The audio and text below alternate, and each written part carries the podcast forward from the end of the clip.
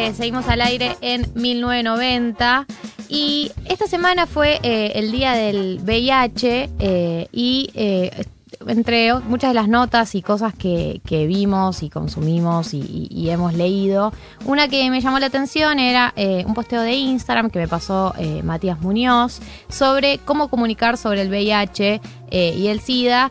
eh, y me parecían eh, súper interesantes la manera en la que lo, lo articularon y me parecía que eran algunos datos que estaba bueno que compartamos y que, y que todos eh, tengamos en cuenta a la hora de comunicar y hablar sobre este tema. Por eso estamos en comunicación con Matías Muñoz, que es abogado y que coordina la, la asociación Ciclo Positivo. Hola Matías, gracias por estar en 1990.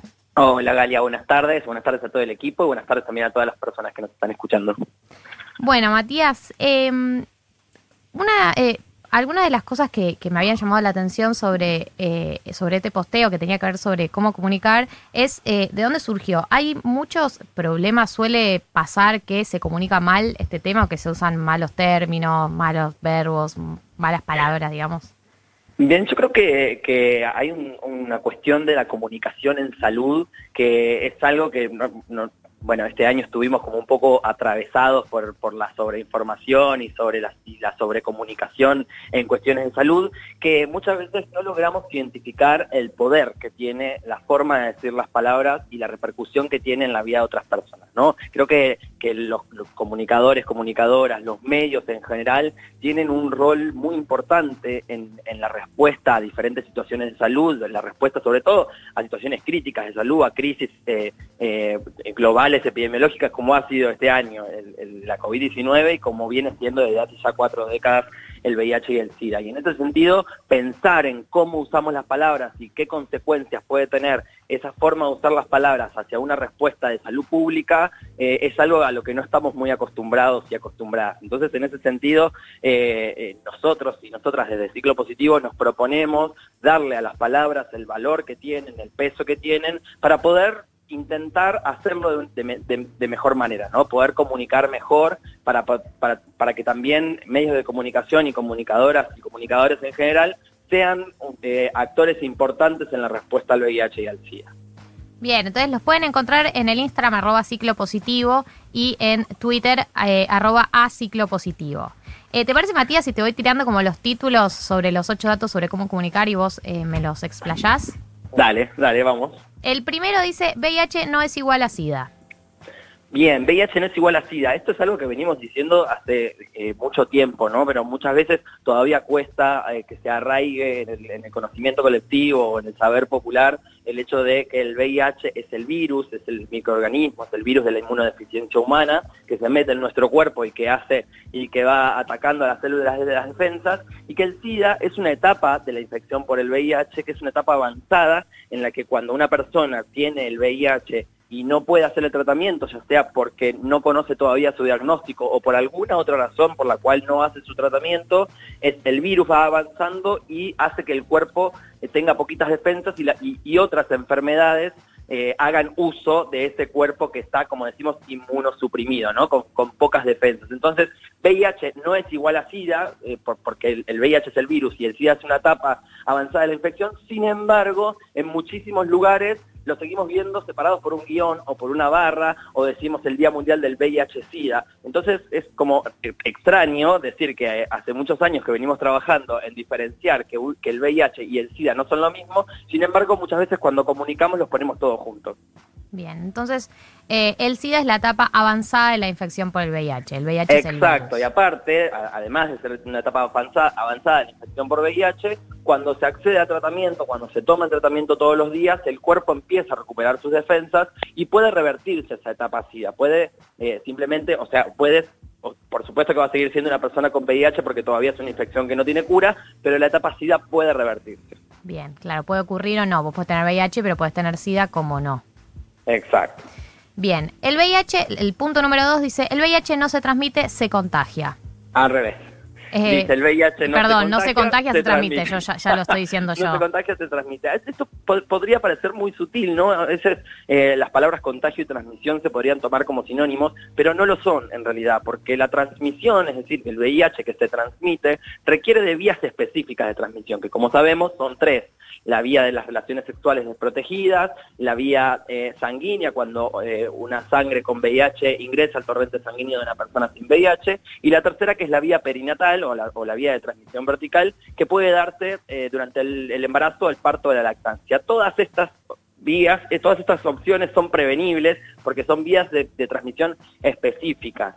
Sin embargo, el contagio, es decir, la otra palabra, la que no debemos usar porque, sí, la que porque usé yo es incorrecto, porque es incorrecto, requiere de solamente el contacto cercano o de las vías aéreas para contagiarse. Esto puede ser una gripe, la tuberculosis o mismo el coronavirus, ¿no? que, que son enfermedades que son infectocontagiosas porque son fáciles de, son de fácil contagio. En, en cambio, el VIH es una, una, infección transmisible porque requiere de vías específicas. ¿Y por qué nos parece importante? Porque poder pensar en la, en la vía de transmisión, primero hace que las personas puedan estar más informadas y en segundo lugar reduce también los, los niveles de miedo de otras personas de, de, adquirir la infección. Sí, totalmente, no, porque si vos, eh, digo, la palabra contagio, que es la que no tenemos que usar, me lo repito a mí misma, eh, se asocia a muchos de los estigmas que hay también, porque si uno usa la palabra contagio piensa en tos, piensa en eh, líquido, piensa en saliva, piensa un montón de cosas que no son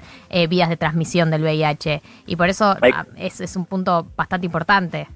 Exactamente, totalmente. Incluso cuando lo primero, por lo menos a mí lo que me pasa, lo primero que pienso cuando pienso en la palabra contagio es en una película en la que todos empiezan a, a correr y a toserse y a convertirse en zombies eh, y claramente nada más alejado de esto a, a, a, las vías tan específicas de transmisión que tiene el VIH. Sí, es como el coronavirus, que uno se lo Exacto. imagina como algo recontra contagioso y algo que uno no, no puedes estar cerca de alguien con coronavirus porque tenés miedo de, de contagiarte y, y, como vos decís, en, en este caso se transmite por vías muy específicas que, que cuanta más información tengas, menos miedos vas a tener. Exactamente. El punto número tres es personas con VIH, no portadoras. Bien, esto también es un concepto que está muy, muy, bastante arraigado en la sociedad, que es el tema del portador de VIH, portador de SIDA. Incluso si hurgamos un poquito más allá, podemos escuchar a algunas personas hablar de sidosos o sidosas. Claramente esta última versión es, es, bastante despectivo, ¿no? Pero el portador también es una palabra que no la usamos, porque si nos ponemos a pensar en qué otra cosa usamos el verbo portar, lo único que se nos ocurre son en armas. No, no, normalmente, coloquialmente, no solemos usar la palabra portador más allá de que no sea o para el VIH o para usar o, para hablar de armas. Y como claramente el VIH no es un arma, yo con mi virus en mi sangre no soy un arma, entonces intentamos desarraigar esa, ese, el uso del portador para decir simplemente persona con VIH o persona viviendo con VIH. Bien, súper claro. Eh, punto número cuatro. No hay grupos de riesgo, sí prácticas más o menos riesgosas.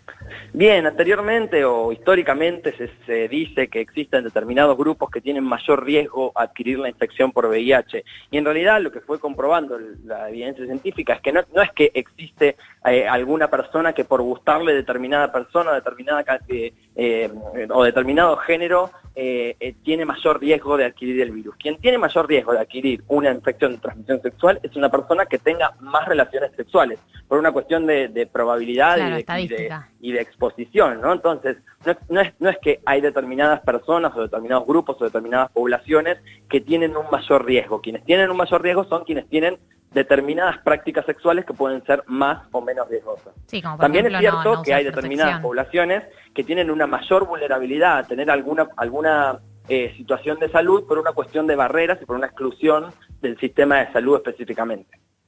Claro.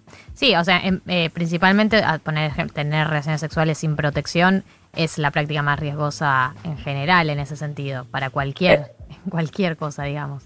Exactamente, sí. También si nos ponemos a pensar, si nos ponemos a evaluar en un riesgómetro, por decirlo de alguna manera, tener relaciones sexuales anales incluye un riesgo mayor porque eh, porque puede haber eh, algunas microlesiones en, en, el ano y eso puede hacer también aumentar el riesgo. Por eso, determinadas prácticas sexuales pueden tener un, un mayor riesgo que otras prácticas y ahí es donde tenemos que, que poner el foco y ahí es donde tenemos que, que levantar la alerta cuanto a la periodicidad también de acceder al diagnóstico y esas cuestiones. No, no, existe un, un, plazo para hacerse el test, digamos. No, no es que cada tres meses me lo tengo que hacer o cada seis o una vez por año. Uno tiene que hacerse un test cuando considera que ha tenido algunas prácticas sexuales de riesgo y creo que ese debería ser como el, mejor consejo, entre muchas comillas, por decirlo de alguna manera, ¿no? Hay que hacerse el test, uno tiene que conocer su estado serológico, pero también en función del riesgo que uno supo que estuvo expuesto, ¿no? Bien, el siguiente punto es eh, el número 5. No es el Día Internacional de la Lucha contra el SIDA, el primero de diciembre. Bien, desde el año 2011, ya que la Asamblea de las Naciones Unidas decidió cambiarle el nombre, antes le decían el Día Internacional de la Lucha contra el SIDA, después nos fuimos dando cuenta que que habiendo determinadas poblaciones tan estigmatizadas o las personas con VIH siendo tan discriminadas en, muchísimos ámbitos sociales, eh, podías, eh, la, utilización de términos bélicos no, no, no, parecía ser una buena idea. Entonces, lo que se hizo es sacar todo lo que tiene que ver con lucha, con combate, la terminología de guerra, porque no estamos hablando eh, de una guerra hacia ni, ni siquiera hacia un virus, ni a una ni a determinadas poblaciones que que, puedan llegar a ser, puedan llegar a tener VIH. Por lo tanto, eh, no hablamos más de esta terminología bélica y ahora le decimos el Día de la Respuesta al VIH o el Día Mundial del VIH y el SIDA. Bien, punto número 6 de 8. Hablar de VIH más allá del primero de diciembre.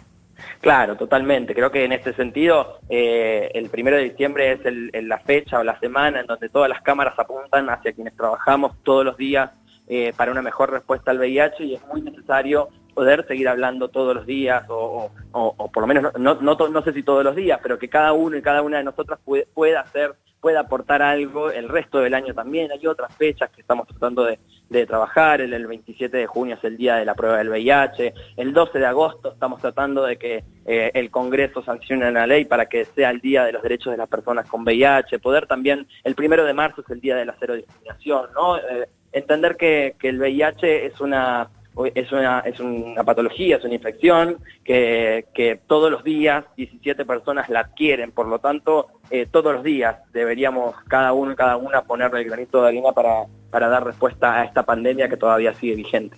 Bien, el compromiso es de este lado, entonces también. Totalmente. Punto número 7. Es SIDA en minúscula, no SIDA en mayúscula. Bueno, esto también, ¿no? Es un, es un, un, pequeño detalle que parece imperceptible, pero en realidad también es, es, de impacto. Cuando vemos la palabra SIDA en mayúscula genera impacto y normalmente, eh, y, hace ya algunos años que está aceptada la palabra ya no como, como una sigla, sino, sino como un sustantivo. Por lo tanto, no es necesario escribir SIDA con todas las letras en mayúscula eh, que, puede, que, que, que, genera esa, esa disrupción visual, sino que em, debería escribirse en minúscula como cualquier palabra, como cualquier sustantivo. Y la última es eh, sobre la comunicación y el VIH. Eh, dice, la información debe servir para desarrollar en la población una cultura de solidaridad y respeto, así como de prevención. Sí, claro, como durante, durante todos estos años la comunicación y el VIH eh, ha sido siempre para generar clics y para generar impacto y para mostrar las muertes y para mostrar los famosos y para mostrar un montón de cosas que en realidad creo que ahí es, lo que les comentaba al principio, ¿no? El rol de los medios de comunicación que tienen que tener, ese rol social que cada uno y cada una de nosotros tenemos que tener en la sociedad, que más allá de compartir, de, generar compartidas y generar clics y, y tener oyentes y rating, creo que está en la responsabilidad de cada uno poder encontrar su lugar eh, para mejorar la calidad de vida de determinadas personas. No creo que, el VIH y el SIDA es una pandemia que está vigente, que está muy vigente, que todavía muchas personas mueren por enfermedades relacionadas al SIDA, eh, y en ese sentido creo que, hay que encontrar, como decía. No, no me canso de repetirlo, que cada uno tiene que encontrar su lugar para que la vida de las personas sea un poquito menos peor. Matías, muchas gracias por tu participación. Muchas gracias Galia, muchas gracias a todo el equipo y bueno, síganos en las redes, arroba ciclo.positivo en Instagram y nos estamos encontrando seguramente más allá del primero de diciembre. Así es.